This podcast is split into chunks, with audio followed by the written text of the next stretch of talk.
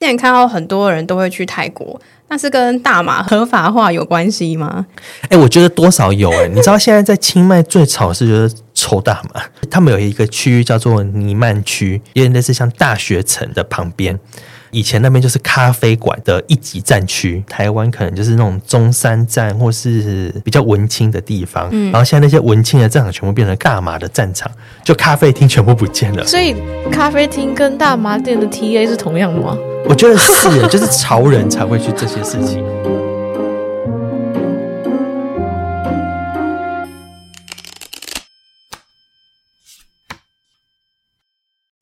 欢迎收听塔罗疗愈记事，我是婷婷，我是 Sunny，我是伊藤。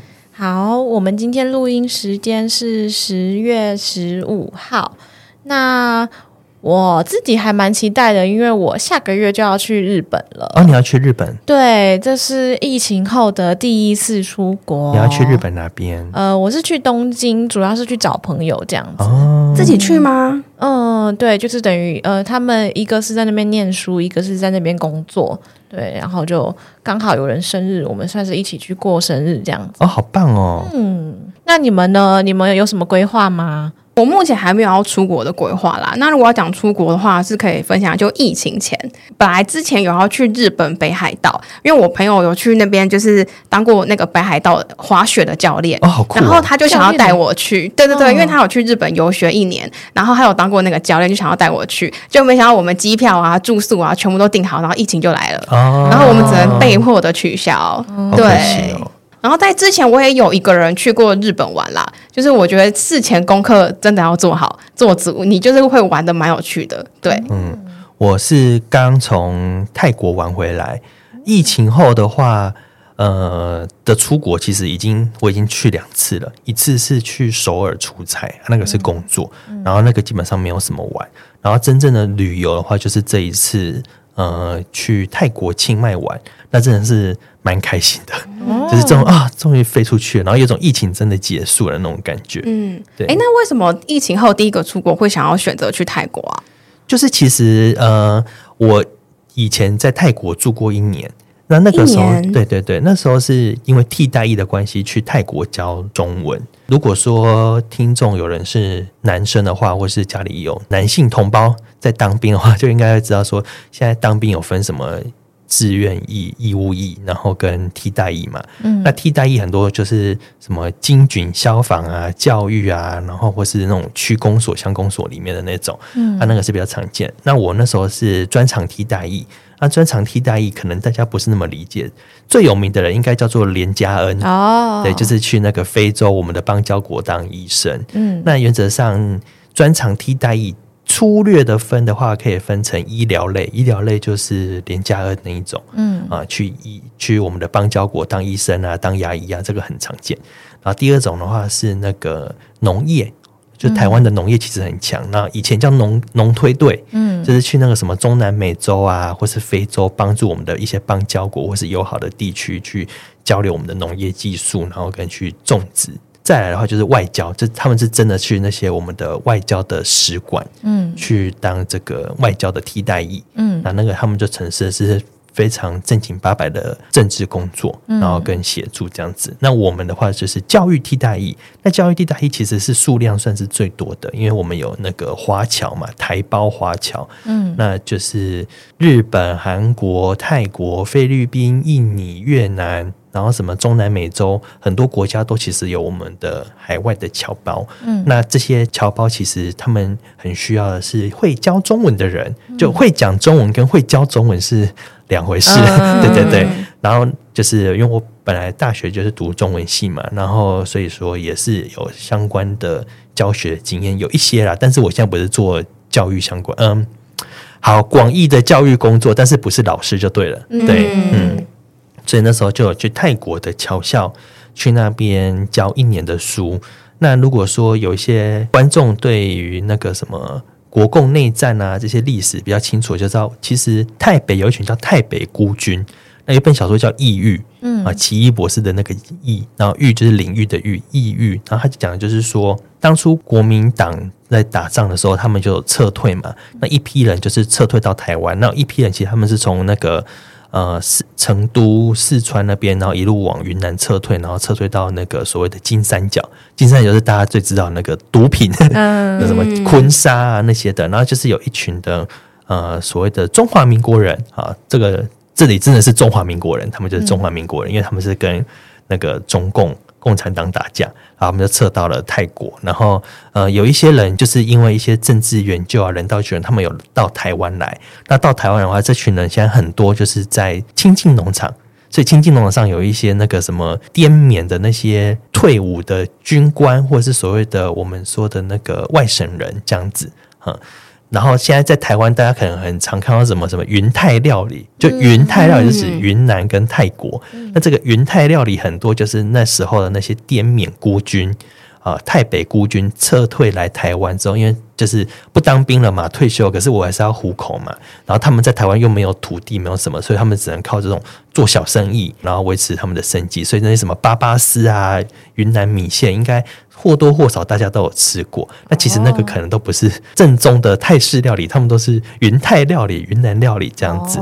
对，然后那时候就是去泰国当替代役，然后就这样子就跟泰国结下了一个很深远的关系。对，就是虽然我本人有学日文，但是我去日本的次数没有很多，去泰国的次数很多。然后像清迈，我可能去超过十次了吧。对，然后就都是去自由行这样子。所以你现在可以直接讲泰文了吗？很简单的可以，可是因为就是毕竟我没有很系统化的学习泰文，然后就是在学校。的话都是讲中文，嗯，然后出去的话讲英文，原则上还是可以解决很多事情，嗯，然后泰文的话就是很简单，什么数字啊、买东西啊，然后问路这些可以，可是要跟他们聊天，我还是没有办法。他们的他们的文字看起来好难哦，可是他们的文字就是拼音文字，就是你、哦是哦、对他们是拼音文字，所以就是你就是每个符号你会念的话，就是基本上不懂意思也念得出来，就有点像日文，日文就是 a i u e o 嘛，就算有时候拼起来什么意思可是你懂五十音，你是念得出来。那泰文其实也有一种这种感觉。嗯、台湾人要认真学泰文，其实应该不会到太难，因为泰文的文法跟中文比较像。哦，对，就是大概是这种感觉。所以如果有人很喜欢泰国的话，那学泰文其实我觉得也还不错啦，有趣的语言。嗯、对，所以你就是从那个那一次之后就开始爱上泰国，然后就是一直回去，一直回去这样。我觉得有一种不解之缘，有时候会觉得那里好烦。可是有时候觉得啊，那里好怀念，对，然后又加上我真的还蛮喜欢吃那边的东西的，就是路边摊什么我都很喜欢吃。我看到你有剖线洞，那个泰奶看起来超正宗诶。对，就是哎，说到泰奶这个事情，我真的是 不知道为什么哎。台湾的泰奶啊，就算他是标榜那个人是泰国人，然后他全部的材料都是从泰国进口到台湾，嗯、我觉得喝起来就是跟在泰国喝不一样。嗯，我在想可能是水质，嗯，就是可能每个地方的水泡出来的茶，可能真的味道会不太一样。对，就是在台湾喝，我就会觉得少一味。你已经变成太奶专家，到你连水质都要考虑哎、欸。我不知道，就那个味道真的会少一味。我之前有看到一个应该算是旅泰的台湾人，然后他说他在台湾喝到就是有点像是数一数二道地的泰奶，在板桥，我有去买过，然后他确实也是泰国人开的，然后他说那个到位的程度是不管是很甜的味道，很多的冰块，还是黏黏的杯子都复刻的一模一样？就是连杯子要黏这件事情，我真的是觉得很好笑。那这样我会有点想要去朝圣看看。嗯，我之前有曾经哦，有一间我觉得。在台湾，然后如果是喜欢泰式料理，然后喜欢泰国奶茶的朋友，可以去试试看。它叫阿蕊茶泰，嗯，阿蕊就是阿弥陀佛的阿，蕊是花蕊的蕊，茶就是茶叶的茶，然后泰国的泰，然后阿蕊就是泰文的好吃，嗯，叫阿蕊，阿蕊就是好吃，嗯，然后茶我们叫茶，他们叫叉。就是插东西的擦，啊、然后泰就是泰国，嗯、所以就是阿蕊茶泰翻译成中文的意思叫做好喝的泰泰国茶，泰国茶这样子。啊、然后那个老板是我我同学的朋友，然后他也是一个很喜欢泰国文化的人。嗯，然后他的店是开在。天母那个百货公司附近的小巷子，嗯、然后大家可以去搜寻。我觉得他的泰式奶茶是我认可的，啊、是真心推荐，不是叶配哦，不是叶配，就是是可以去喝的。那除了就是泰奶之外，就是你有去什么地方吗？比较印象深刻，你都看了哪些观光景点？呃，清迈的话，清迈就是个山城，然后呃，现在飞机都蛮多有直飞，我记得长荣、华航跟星宇航空好像明年也要直飞了，哦、所以说它的飞行时间不会到太长，大概就三个半小时到四个小时以内。所以其实是一个，如果你是那种怕怕坐飞机、不喜欢坐长途飞机的人，嗯、这个地方还蛮不错的。但是因为它是个山城，它离海边很远，嗯，所以去那边你就是不要奢望你要吃海鲜哦。就有些人会说啊，我去泰国啊，吃什么泰国虾，然后吃什么干贝啊，什么螃蟹啊，就那里不适合，就是那里不靠海。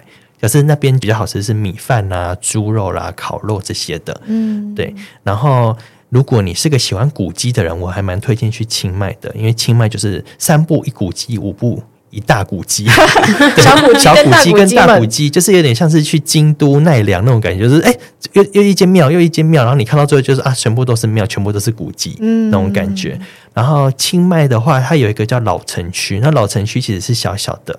它就是一个四四方方，你从地图上就看得出来它四四方方。嗯，然后它里面的距离都不是很远，所以说很适合什么呢？就是不会骑机车的人，嗯，就是或是你在国外你很害怕自驾的人，嗯，那你就在那边就是你可以安排那种散步行程。哦，对对对。然后如果是怕走路的人呢，我跟你讲，清迈也很棒。为什么？因为清迈的呃，台湾叫 Uber，他们那边叫 Grab。嗯就 G R A B，在那边叫一台计程车，基本上都一百块以内。嗯，所以就是那种七八十块泰铢哦，然后再打九折。如果你们是三四个人分，等于一趟车钱才十块二十块。嗯，然后你就可以真的就是整天就坐计程车就好了，很便宜耶，很便宜。所以就是那是一个 CP 值很高的地方。然后。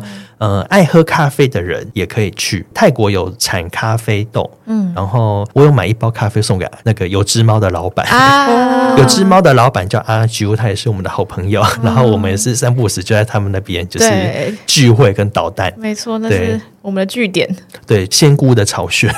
哦，也可以帮那个阿啾老板推荐一下咖啡，就是他们现在除了内用咖啡之外，也有贩售那个，哎，咖啡豆有，然后绿挂也有，嗯，对对对对对。然后，那你这样算不算是去踢馆啦？去踢馆没有啊？我就是买回来给他喝喝看啊。哦，我去哪都会买咖啡回来给他喝，哎，哦，我就说你喝喝看别人家的，看有没有好喝。一直叫他喝别人家。一个咖啡同好会的概念，对对对。好，再来就是呢，因为咖啡嘛，对不对？只有咖啡实在是太无聊了。清迈的咖啡馆。都非常的漂亮，就是如果你是个网美，你很爱拍漂亮的照片。我本人就很爱拍漂亮的照片，就是去清迈就可以一直拍，一直拍，而且你会有有看到，你会你会觉得每一张都是可以换成大头贴等级的那一种。哦、然后重点是那个消费都很低，就是一杯咖啡可能就是七八十块，就是内用的内用，就一杯咖啡七八十块，然后一百多块就很贵了。嗯，然后再配个小蛋糕，绝对是三百块有找，然后你就可以一个下午。然后按摩什么也都是很便宜，所以说这些我就是觉得说，就是古迹控，然后咖啡控，拍照控，然后跟喜欢那种悠闲的生活的，嗯就都很适合。然后，可是如果你是爱血拼的话，有一点不太适合，除非你喜欢的是那种手工艺品，那里有超多那种手工艺品，什么藤编的包包啊、家具啊。然后疫情前有一些咖啡厅跟。那种店铺啊，他们很流行去泰国清迈买家具，嗯、就那种什么木头的椅子啊、藤编的篮子啊，然后摆设品，很多人会去那边买画，因为我觉得应该是跟手工的工钱有关吧。就他们那边画一幅画，可能两三千块就有，那台湾可能要几万块，嗯，对，然后跟个真的就是手绘的那种的。然后还有一些什么戒指啊、项链啊那种饰品，精工那种。对对，精工在那边，他们因为他们本来的传统文化就是会用大量的银的饰品，嗯、所以他们那个做工我觉得都还蛮不错的。可是不是那种专柜精品等级那种很精细那种，它是比较是有那种手作感的那种。嗯、就是如果你是喜欢那种手做东西的话，那边也还蛮多的。嗯，因为之前看到很多人都会去泰国。那是跟大麻合法化有关系吗？哎、欸，我觉得多少有哎、欸。你知道现在在清迈最吵是就是抽大麻，他们有一个区域叫做尼曼区，因为那是像大学城的旁边。以前那边就是咖啡馆的一级战区，台湾可能就是那种中山站或是比较文青的地方。嗯、然后现在那些文青的战场全部变成大麻的战场，就咖啡厅全部不见了。所以咖啡厅跟大麻店的 TA 是同样的吗？我觉得是，就是潮人才会去这些事情。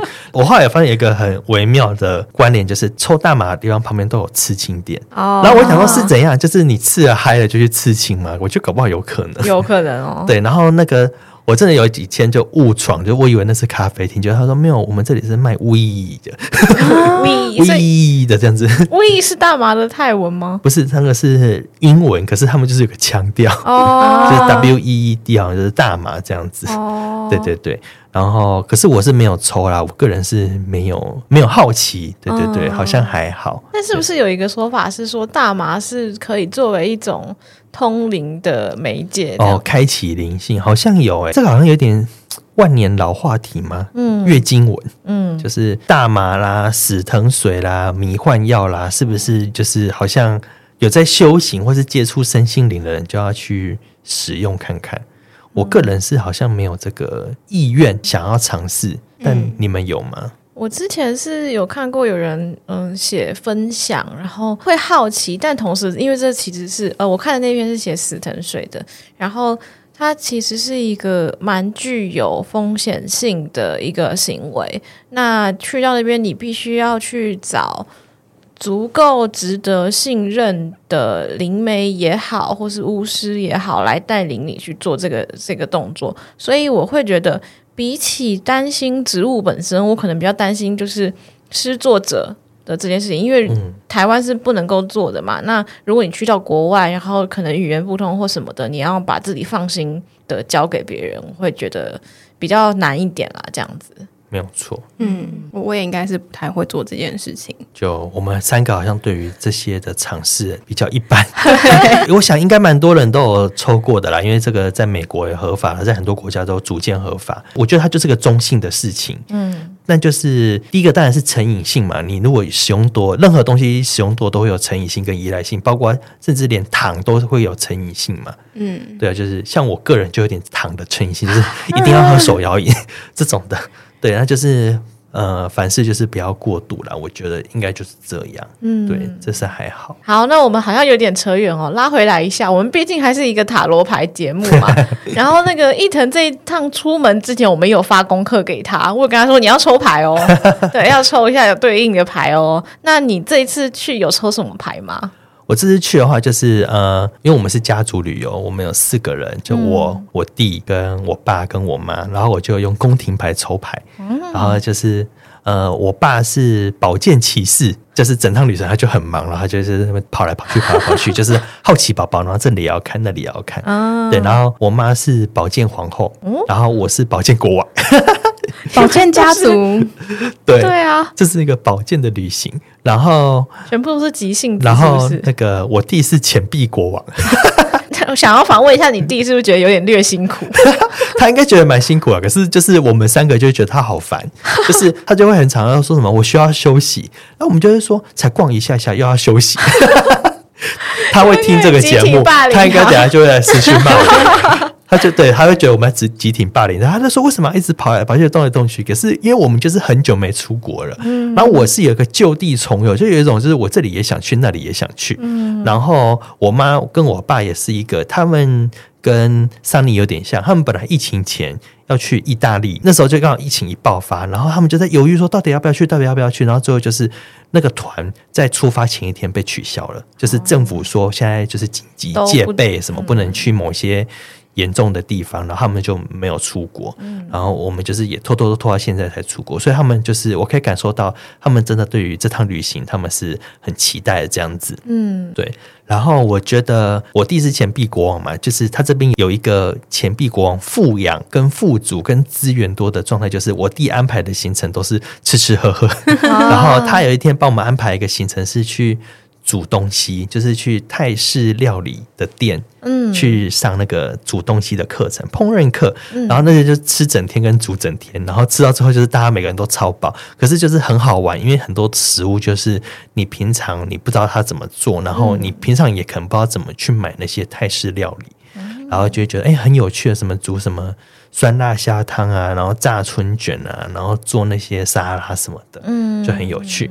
然后另外就是 听起来这个宝剑家族的出游嘛，就是国王、皇后、骑士都到位了。然后我觉得这个的好处就是，我们家可以有限度的各自行动。哦，就是我爸妈的好处就是他们可以自己去逛，不用全部绑在一起。对，不用随随时绑在一起。就是比方说，我可以说啊，那我们在这个三个小时啊，我们就在这个百货公司里面逛，然后大家各自逛各自的，嗯，然后也还不错。然后有一天是呃，我想要去几个以前去过的寺庙，有些要爬山啊，然后有些要怎么走很远，那他们可能负荷不了，有些地方还是。计程车到不了，要人去走的。嗯，那他就是说，那我自己去就好，他们自己去呃逛街啊，然后买东西或者去按摩什么的。嗯，那这个是我觉得我们家比较特别，可是也是比较好的地方，就是不用全部人都绑在一起，嗯，可是可以就是做各自喜欢的事情，然后在旅行中还是有一个弹性跟自由。嗯，因为风元素嘛，对，风元素讲求自由跟平等。嗯，那我觉得这个在我们家族这趟旅程当中也还不错。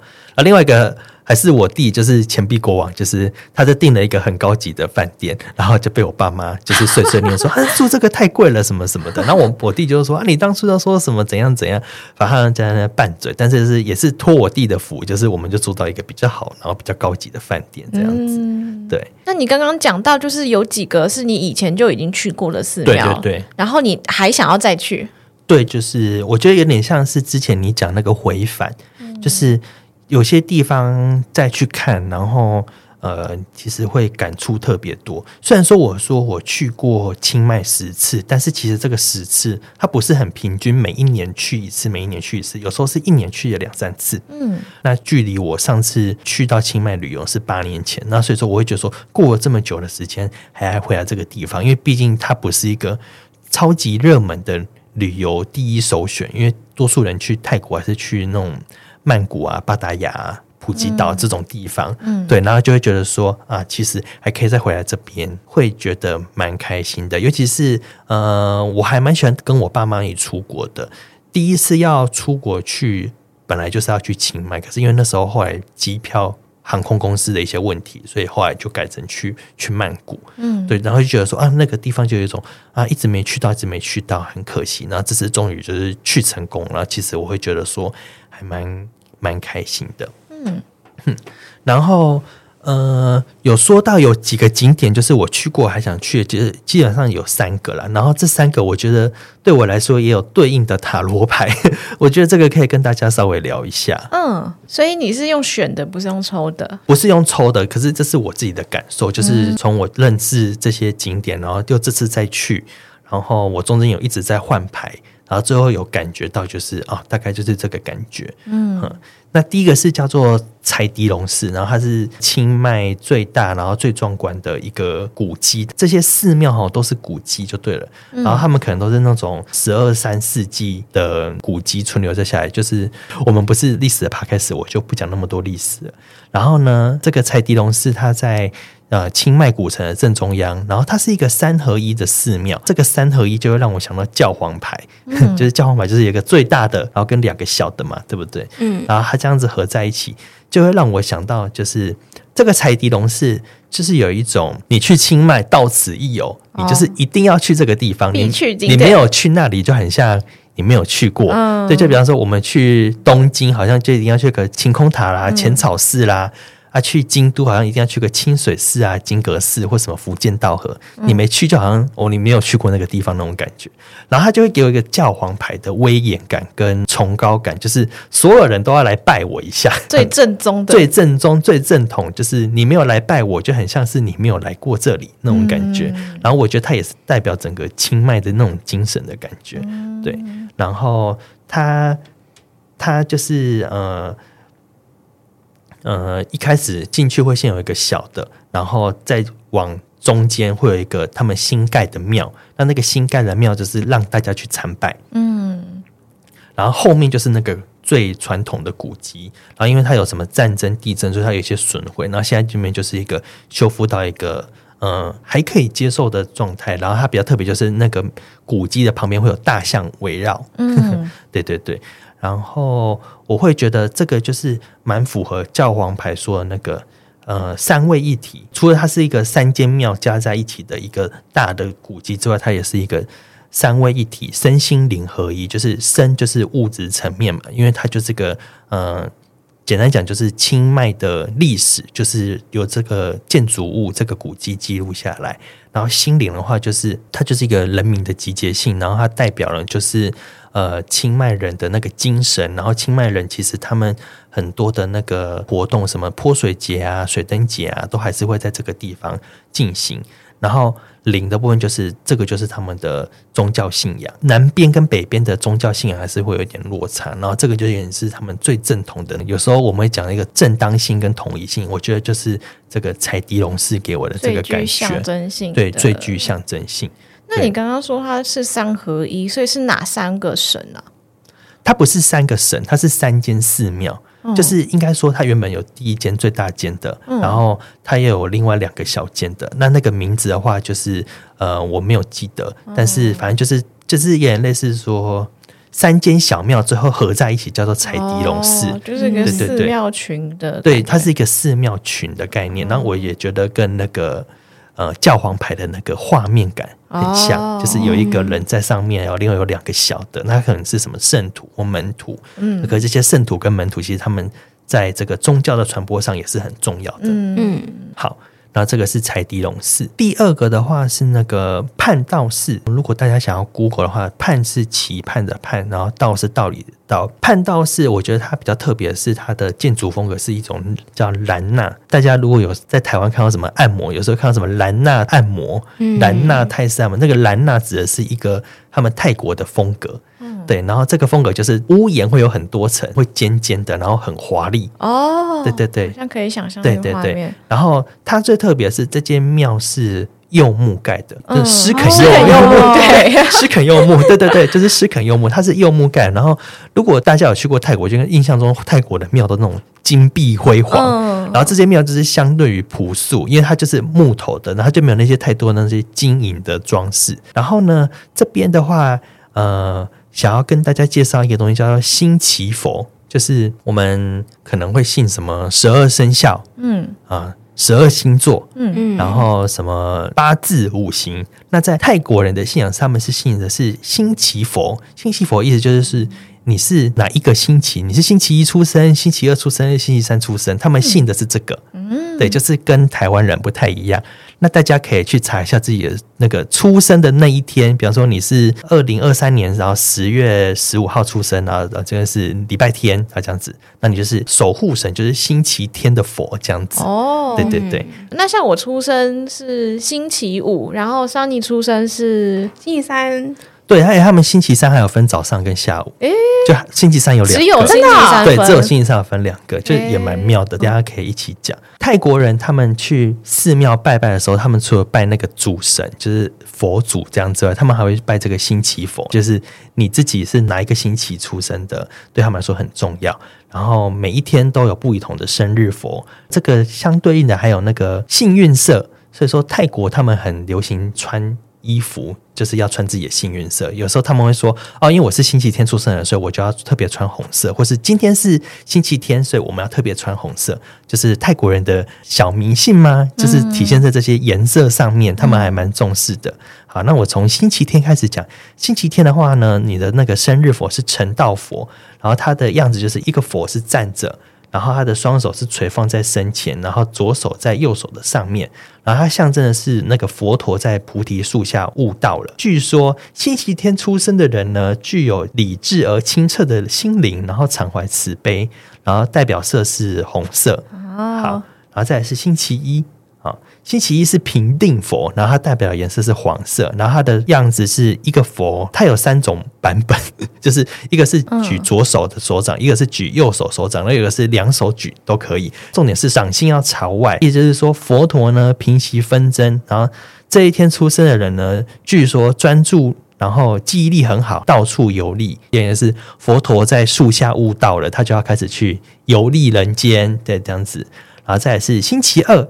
星期二是卧佛，就是涅槃佛，躺着的佛。对，然后这间的代表的是桃红色。你看，他们有分红色跟桃红色哦，不一样哦。对，桃红色哦，对，星期二是桃红色，然后它就是一个卧佛，大家应该就可以理解。好，它象征的是佛陀要进入涅槃。然后他说，星期二出生人呢，性格是活泼勇敢，然后思想活跃。对，所以我不知道为什么他就是他们的习俗就是这样讲。然后再来是到了桑尼的星期三，你是早上还是下午？晚上。那就算是下午，就白天跟晚上了。嗯、对，就星期三的白天叫托波佛，就是一个佛，然后他拿着一个钵要去化缘。星期三白天出生的人呢，你的幸运色是绿色。那这个它表示的说，通常星期三白天早上出生的人，就是会比较博爱精神，然后有那个慈悲心，然后雄心壮志这样子。嗯然后到星期三的晚上呢，是一个他们叫禅定坐佛，那他的画面就是一个佛，然后一只手手心朝下，就有点是要施舍布施的感觉，然后旁边会有一些小动物围绕着他，就画面还蛮可爱的。那有一说就是。白天去化缘，那、嗯、晚上回来你要再分给比你更弱小的人吃，哦、就是会更有慈悲心这样子。然后也有一个说法是说，呃，这些小动物会来提供它供养。嗯，就是你白天很辛苦去工作，然后晚上会有小动物，然后来供养你什么？是主动拿来的，主动拿来给你。就是有两种说，一个是说这个佛祖会分东西给人家，然后一个是说你人好到小动物会主动贡献东西给你这样子。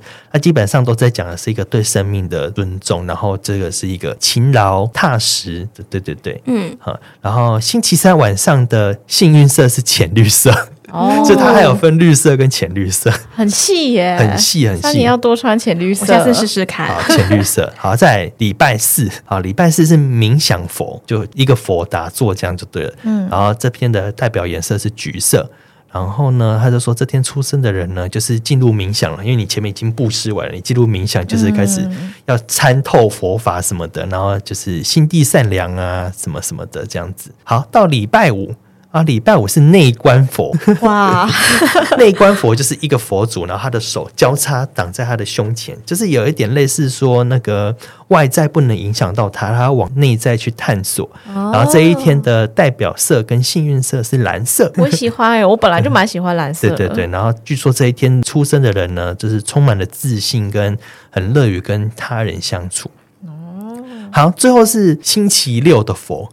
他星期六的佛看起来就是法力超强，他的给息很多，他给息很多，就是他叫做什么蛇神护法佛啊，蛇神护法佛就是你可以看到一个佛，他坐在一个莲花台上，然后后面有那个蛇神那迦，它是一种龙，也是一种蛇，然后就是他们那个印度教跟佛教的东西就对了，然后就一直是说这个坐佛呢，他静坐冥想，后面有七头蛇神那迦来守护他，象征这个佛陀呢，他已经接受完一切的考验了，然后就是他要 level out 了，然后这个礼拜六的人呢，他是个理性，然后个性温和，不会跟人家争执。嗯，然后呢，这天的代表色呢是这个紫色。对对对，哦、好，不是说只有盼到是有这个星级佛，原则上你去泰国寺庙里面都会有这八尊佛，因为星期三有两个嘛。对对，所以就有八尊佛，然后大家以后就知道说，哦，我去到泰国就是不会说啊，我到底在拜什么，我也不知道。就你之后、就是、可以找自己对应的佛来拜。对，比如你啊，你是重点加强，对，重点加强。你是礼拜一的，你就赶快多拜一下礼拜一的，请他多保佑你这样子。啊、然后你就是如果说也要去，你就是啊，你我幸运色是红色，我幸运色是。橘色什么的，穿对颜色去拜拜，哦，对，可以穿对颜色去拜拜。他们这个迷信呢，甚至会影响到说，我有些学校是什么礼拜三创建的，嗯、所以我们学校的颜色就是绿色。哦，对对，或者是说啊，我我们这个学校哪一天很重要，就是全部人都要穿呃红色的。就是他们有时候会有一些这种呃小习俗吧，我就觉得也蛮有趣的。嗯、对对对，好，那继续讲那个判道寺。判道寺里面有一个还蛮特别，就是如果你进去那个庙，然后旁边会有摆了一百零八个颂钵。嗯，你可以说它很有商业头脑。可是也可以说它很有灵性意涵。嗯，一零八这个数字就是你当时算牌给自己设立的那个目标。对对对，就是那个一百零八那个概念，其实也是有点跟泰国的这个佛教去借来。因为我那时候有说嘛，我想要算一百零八个。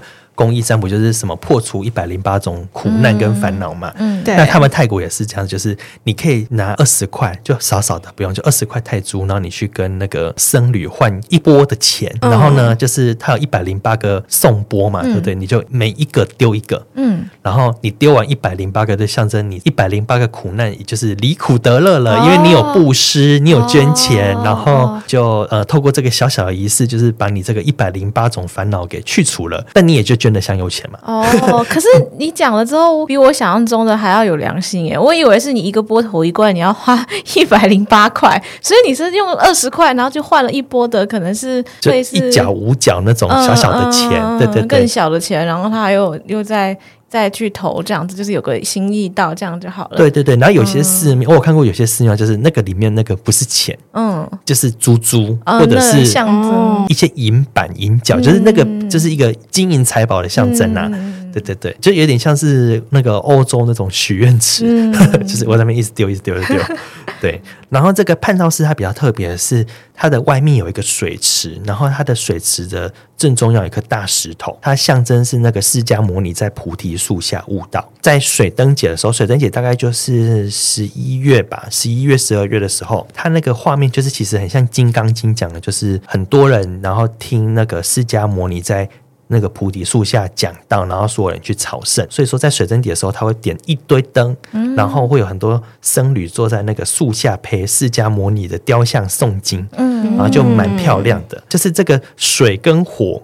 的这个元素就会让我想要节制牌。我们之前有简单聊过，就是它是大牌的第二序列嘛，然后就是社会层面的一个阶段的终结，所以就是有一种我也是一个悟道完成的感觉。嗯，对。然后，呃，这个水跟火的调和也让我想要节制牌跟射手座。嗯，然后再加上释迦牟尼去悟道这个事情，就是一个很崇高的崇高的目标。对，因为他本来就是想要离苦得乐什么的。然后再加上这个。判道士啊，在很久以前，他是那个专门铸造佛像的寺庙，所以他那里有很多火，但现在没有了。就以前有很多火，所以说这个判道士这个火的象征，也让我再一次想到那个射手座。就是有一些书会把塔罗牌跟那个希腊罗马的神对应，嗯，然后射手座就会跟那个普罗米修斯，嗯，对应。然后普罗米修斯就是火神嘛，就是去偷火的人这样子，对，然后创造力什么的。嗯，好。哎，那你好像不止只有去这两个寺庙吼，那还有第三个寺庙吗？第三个的话是雾梦寺，然后台湾其实很多会翻成无梦寺，就是一夜无梦，就是一夜好眠的意思。嗯，那它会红起来是是因为蒋勋的文章。蒋勋大概在二零一四年的时候有写一本，就是他到世界各地去读《金刚经》的书啊，那本书我也蛮喜欢的。那里面有一个章节就是讲他住在清迈，然后在无梦寺的一些生命经验。嗯，然后就是引起了一群文青。去这个寺庙，然后就它也变成一个还蛮有名的景点这样子。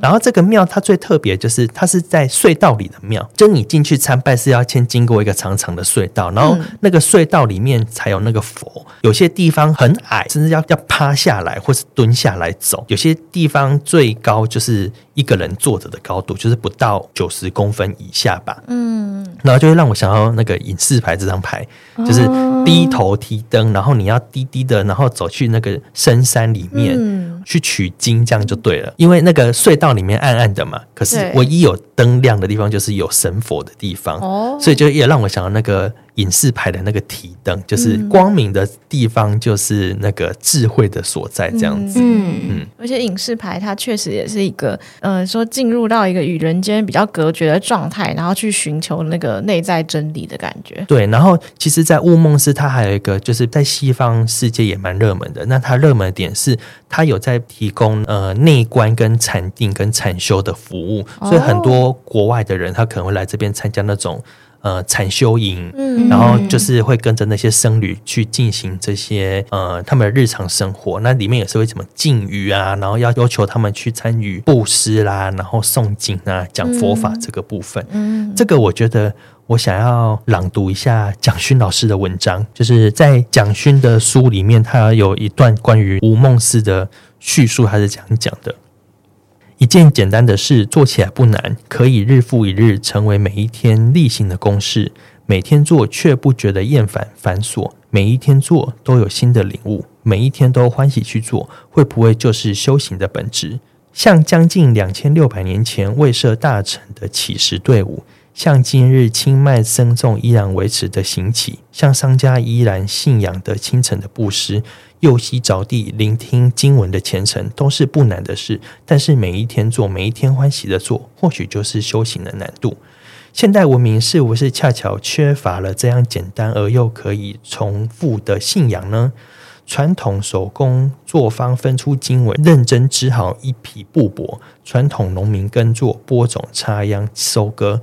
日复一日，年复一年，守着小小一个本分，不断求精进，没有妄想，因此可以专注。清迈小食摊上，年老的妇人认真把青木瓜切成细丝，认真在一个石钵里把花生仁捣碎成细粉，都不是难度高的事。但是如此专心，没有旁骛，可能重复了三十年，因此那动作就有使人赞叹的安静专一。